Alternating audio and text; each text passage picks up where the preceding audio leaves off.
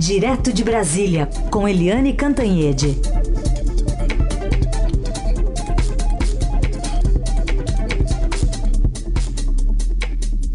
Oi, Eliane, bom dia. Bom dia, Raíssa e Carolina, ouvintes. Eliane, vamos começar então com essa notícia de que, com base na delação premiada do ex-ministro Antônio Palocci, o Ministério Público Federal e a Polícia Federal deflagraram ontem a Operação Estrela Cadente, que investiga o suposto vazamento de alterações na taxa básica de juros em reuniões do Copom entre 2010 e 2012. Aliás, a defesa do Manteiga, que teria né, promovido esse intercâmbio de informações, já disse que Palocci juntou fatos aleatórios para criar uma narrativa falsa. Tá pegando bastante no PT essa, essa nova investigação, né? Ah, essa essa novidade, porque nunca nesses anos todos de Lava Jato você tinha chegado aos bancos, essa novidade estava é, tendo várias frentes de tensão. Uh, uma delas é banco, porque realmente você vazar é, taxa de, de juros do Copom, né, a taxa Selic, para um banco particular, realmente é de uma gravidade enorme.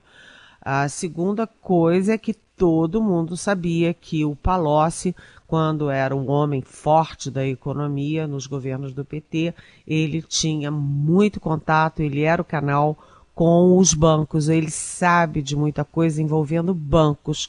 Além disso, uma coisa que sempre ficou, uma interrogação que ficou no ar durante os, os longos anos da Lava Jato, é como pode ter tanto dinheiro para cá, tanto dinheiro para lá, tanta corrupção e os bancos não saberem, não virem, ninguém sabe, ninguém viu, ninguém falou nada. Ou seja, é uma, um fio da meada envolvendo o sistema bancário brasileiro. Então, todos os grandes bancos aí começam a ficar de olho e ficar atentos porque a coisa pode estar inclinando, adernando para o lado deles. E, e a outra coisa é que há uma acusação gravíssima em relação a uma pessoa específica que é o ex também ministro da Economia, o ministro da Fazenda, é, o Guido Mantega. O Guido Mantega já tinha sido preso, mas a mulher dele estava doente, ele foi preso no hospital, foi uma operação, vamos dizer assim, uma lambança da Polícia Federal. Ele acabou se safando naquele momento, mas a situação dele se complica muito agora.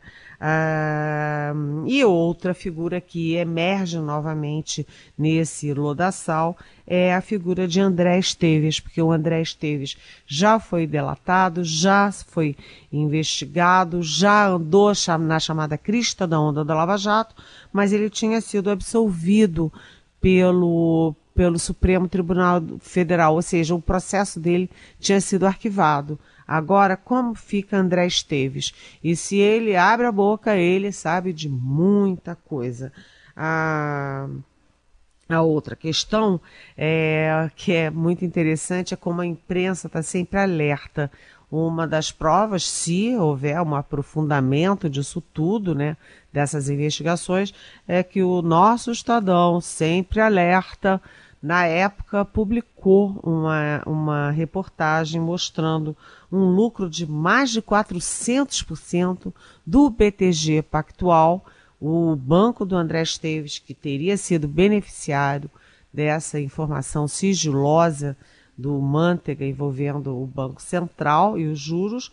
Enfim, está lá registrado no Estadão que o, o banco teve um lucro de mais de 400% completamente fora da curva, completamente fora dos padrões e muito diferentemente dos outros, dos demais bancos. Ou seja, está ali explicitamente que alguma coisa errada tinha. Essa, essa questão aí, envolvendo o Banco Central, envolvendo Manteiga, é, BTG Pactual, André Esteves, isso aí é um fio da meada. Isso pode ir muito longe, gente. Só para ilustrar, Eliane, eu abri aqui o site do Banco Central, que tem o histórico aí das reuniões do Copom. Peguei aqui o ano de 2011, que a, a denúncia aí trata dos anos de 2010 a 2012, né? Peguei aqui 2011. Então lá em 2011 era o começo do governo Dilma. A taxa em janeiro, na primeira reunião, tava, ficou em 11,25%, subiu depois para 11,75%, 12%, 12,25%, 12,5%, e aí lá em agosto começou a baixar. Aí baixou para 12, 11,5, 11, terminou o ano com 11%. Então, esse tipo de informação, se for comprovado que o banco tinha, é muito relevante, né, para quem tem essa informação privilegiada, né, Eliane? Muito, olha, é uma coisa que a gente olha nos meus muitos, muitos anos de praia, se houve uma coisa que eu nunca ouvi como sussurro sequer, porque essas coisas, quando você tem Eduardo Cunha, é, tem uns manjados, né, que a gente sabia, é, Paulo Maluf, para botar um ícone dessa coisa toda, a gente já sabia, não há surpresa. Mas no caso do Banco Central, há surpresa sim, porque nos meus muitos anos de praia eu nunca ouvi falar nessa possibilidade, né? É, isso é um crime de lesa pátria, hein, gente? É de uma gravidade imensa. E se aconteceu numa vez em relação a um banco, a gente nunca sabe quantas outras cobras e lagartos pode sair desse lodaçal. Vamos acompanhar. Eliane, uh, mudando de assunto, o presidente Bolsonaro voltou aí no seu discurso característico dele a falar em salvar policiais presos ou implicados em inquéritos e processos. Pois é, o presidente Jair Bolsonaro ontem, na solenidade do anticrime, com o ministro Sérgio Moro, é, voltou a essa, essa temática que é recorrente para ele. O ministro Sérgio Moro, ele fez um discurso, fez uma entrevista, inclusive, que é bastante razoável, dizendo o seguinte: olha, gente, a gente precisa atualizar as leis é, anticrime, anticorrupção e precisa também regulamentar vários artigos da Constituição, de leis que, enfim, são lançados e que não evoluem. Então ele está certo, é isso mesmo. A, a, vida é dinâmica, a política é dinâmica, é, as leis também obedecem a essa dinâmica.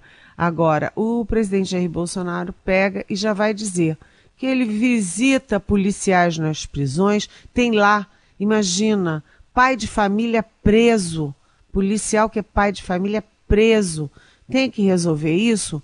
O auto de resistência, ah, se tem 20, ah, o que que tem? É, se tem 20, por que não tem 40? Isso é sinal de que trabalha muito. Acontece o seguinte, gente, uh, essas pessoas não são presas por acaso, elas são investigadas, em geral, por corregedorias das próprias polícias, né? E você tem uma arma, você não pode ter um, uma liberdade para matar. Você não pode sair matando as filhas, os filhos, os maridos, as mulheres, os pais e as mães das pessoas né? Você tem que usar a sua arma com muita parcimônia. É claro que a gente sempre defende a função de policiais porque nós temos um país com uma violência urbana fora de controle. Isso é inegável. Os policiais morrem muito por suicídio, morrem muito é, por tiros, por ataques, covardes nas ruas. O Rio de Janeiro tem recordes de policiais mortos. Então é verdade, a gente precisa defender os bons policiais, mas daí ao presidente da República ter essa obsessão em salvar, em livrar a cara é, de policiais que foram envolvidos, processados, condenados, julgados por crimes contra cidadãos indefesos, é realmente muito complexo isso. Mesmo que seja é, tiros é, contra criminosos. Criminosos, aqui no Brasil, a gente não tem pena de morte. Então, criminosos precisam ser presos, investigados, condenados, cumprir pena devidamente. Mas você não pode sair matando nem criminosos, muito menos pessoas civis inocentes que não tem nada a ver com isso. A gente teve esse ano até agora cinco crianças mortas no Rio de Janeiro, provavelmente por é, balas de policiais. Eu quero ouvir da mãe, do pai, é, dos avós, dos irmãos, dos vizinhos, parentes dessas crianças, o que, que eles acham dessas manifestações do presidente. Ele acha, é, primeiro, que tem que tem que ele ontem fez esse discurso até emocionado falando isso ele tem o defende assim ferrenhamente o excludente de licitude que é o seguinte o sujeito é, armado é, em nome do Estado mata alguém por susto por medo por alguma emoção forte e aí ele alega é, legítima defesa e está livre. E também tem a outra questão, é que o presidente já disse, já lançou uma ideia antecipadamente de que ele vai dar indulto de Natal para um monte de preso policial. Então é preocupante isso, porque os policiais que estão armados, estão com fuzis nas ruas, a sensação é de leniência. Assim como o presidente é leniente com quem pesca ilegalmente em área proibida, como ele próprio. Presidente leniente com é, desmatador e, e, impede que a lei seja cumprida e que seus, seus caminhões e tratores sejam destruídos. O presidente pode estar passando uma imagem de leniência para, para os nossos policiais que não são bons policiais. E por que, que ele faz isso? Porque a base eleitoral dele no Rio de Janeiro é fortemente militar e agora a base dele no Congresso também tem uma presença bastante significativa de policiais. Então ele está agindo também em interesse policial próprio. Cuidado, presidente, cuidado com essas coisas. Gente, continua com a Eliane Cantanhede por aqui no Jornal Eldorado para falar agora sobre uma gangorra com a Eliane Cantanhede, já que o presidente Bolsonaro parece ser o eixo desse desse brinquedo, né? Que a gente teve alguma experiência, especialmente no passado. Quanto mais o Queiroz sobe, mais o Adélio aparece, é isso, Eliane? Exatamente, Carolina. Esse é o tema da minha coluna de hoje no Estadão, cujo título é Adélio e Queiroz. Vamos aos personagens que eu acho que todo mundo já conhece, mas não custa lembrar. O Queiroz é aquele motorista, ex-policial, é, policial reformado, que trabalhava no gabinete do, do Flávio Bolsonaro quando ele era deputado estadual no Rio de Janeiro, e ele é que recolhia o dinheiro dos funcionários. Os funcionários recebiam salário no dia e no dia seguinte saíam pingando uma parte do salário na conta desse tal Adélio. O Adélio foi convocado pela justiça para depor, né, assim como outras pessoas também foram convocadas. O Adélio deu uma, desculpa a expressão, uma banana para a justiça, nunca apareceu para depor, sumiu. Só reapareceu porque a, a imprensa, essa chata, implicante dessa imprensa, foi atrás para perguntar: cadê o Adélio? Né, ou cadê o Queiroz? Então, o Queiroz some, ninguém mais fala em Queiroz. E, aliás, há várias providências para o Queiroz ficar quietinho, sossegado, e assim como ele também, o agora senador Flávio Bolsonaro. A gente lembra que o presidente do Supremo Tribunal Federal, o Dias Toffoli, simplesmente mandou suspender todos os processos com base em dados do velho, falecido COAF, eh, sem autorização judicial. Era o caso do é, do, do Flávio Bolsonaro, envolvendo Adélio, e inclusive, é, inclusive foi denunciado pelo Estadão na época, né? Que foi o COAF, o velho falecido COAF, que des, des, descobriu a movimentação atípica. Esse é o Queiroz. É, depois, inclusive, o próprio ministro Gilmar Mendes ratificou essa decisão do, do Toffoli monocrática, porque o, o, o Gilmar Mendes mandou suspender todas as investigações sobre Flávio Bolsonaro e ninguém mais fala nessa história e nem em Queiroz. Ponto, de um lado. Do outro lado, toda hora agora se fala de Adélio Bispo, que vem a ser aquele cidadão que uh, esfaqueou covardemente o então candidato Jair Bolsonaro durante a campanha. O cidadão foi investigado detalhe a detalhe, né, passo a passo, diligentemente pela Polícia Federal, que concluiu que, primeiro, ele tem é, deficiência mental, né, ele não tem, não está no seu juízo é, completo. Segundo, que ele agiu sozinho.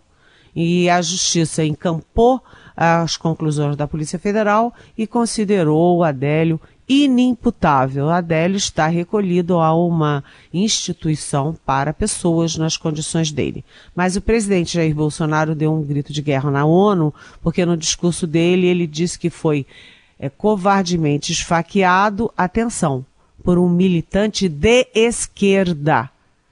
Tá bem, o Adélio foi do PSOL ali há algum tempinho, mas ele nunca foi levado a sério, ele não é um militante de esquerda, ele não é um quadro da esquerda, entendeu? Ele passou por um partido como poderia ter passado por outro. Quanta gente passa pelo PSL do Jair Bolsonaro, vai e vem né? Ele é, enquanto militante de esquerda, ele está muito mais para uma pessoa, vamos dizer, é, inimputável e uma pessoa fora do seu juízo, é, um juízo, né?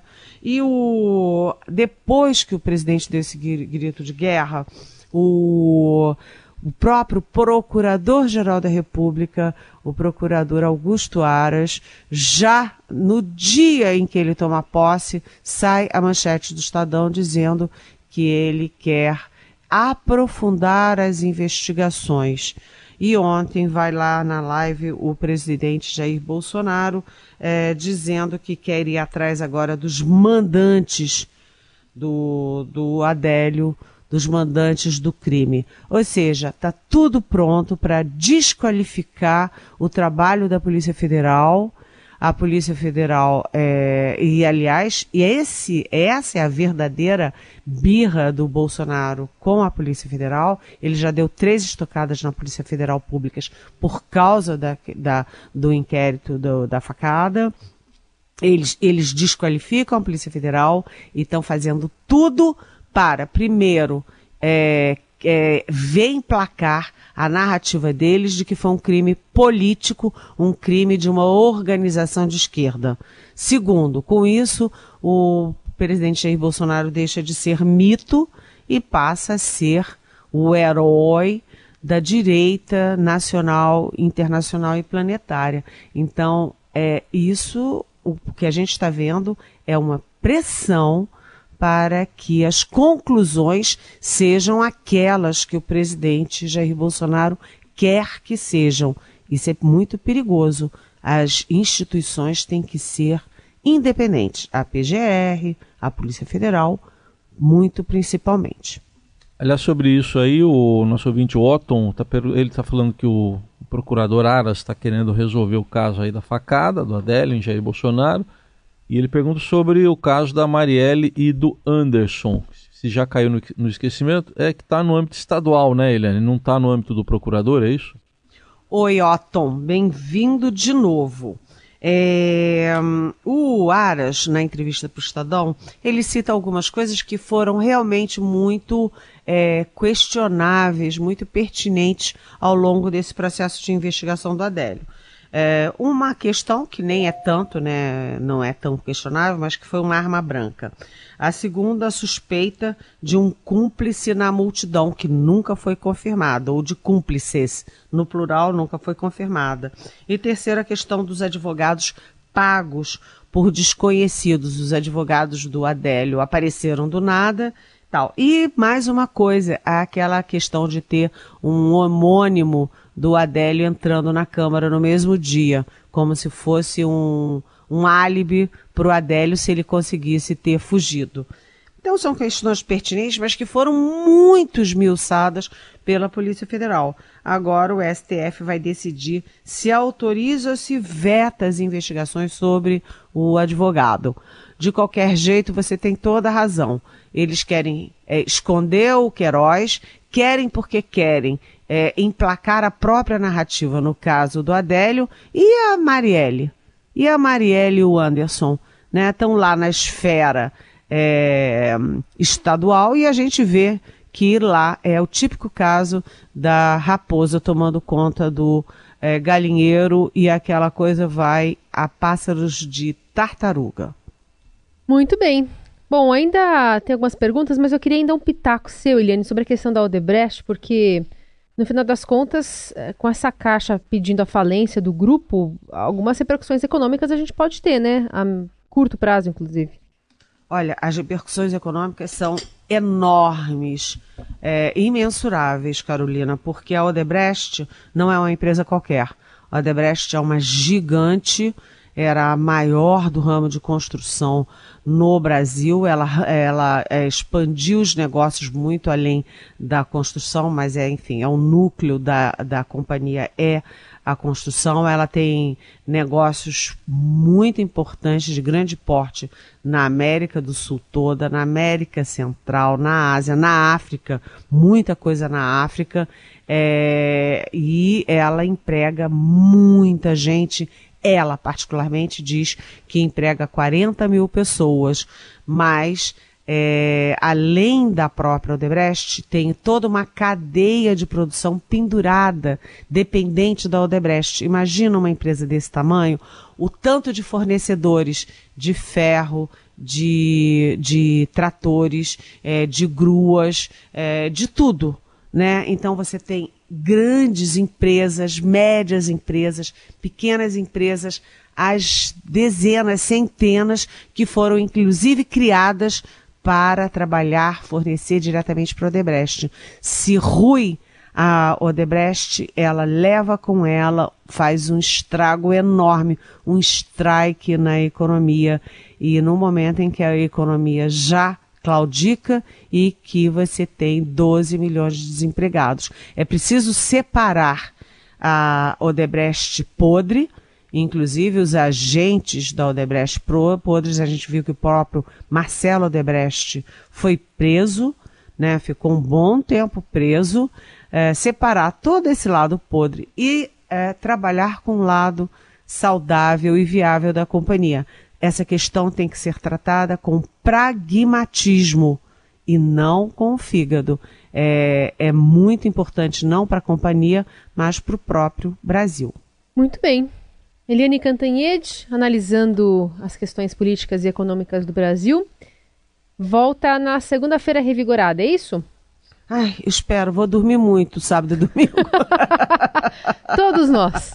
Aliás, Bom, esse é o planejamento, né? Às vezes não dá certo. Aliás, semana que vem vai ter um monte de gente que vai para para a canonização da irmã Dulce lá no Vaticano, ou seja, na Itália, como ninguém ia de ferro, ninguém vai de véspera, né? Uhum. Então a gente deve ter uma semana mais calminha, gente. Vamos rezar, viu? Hum.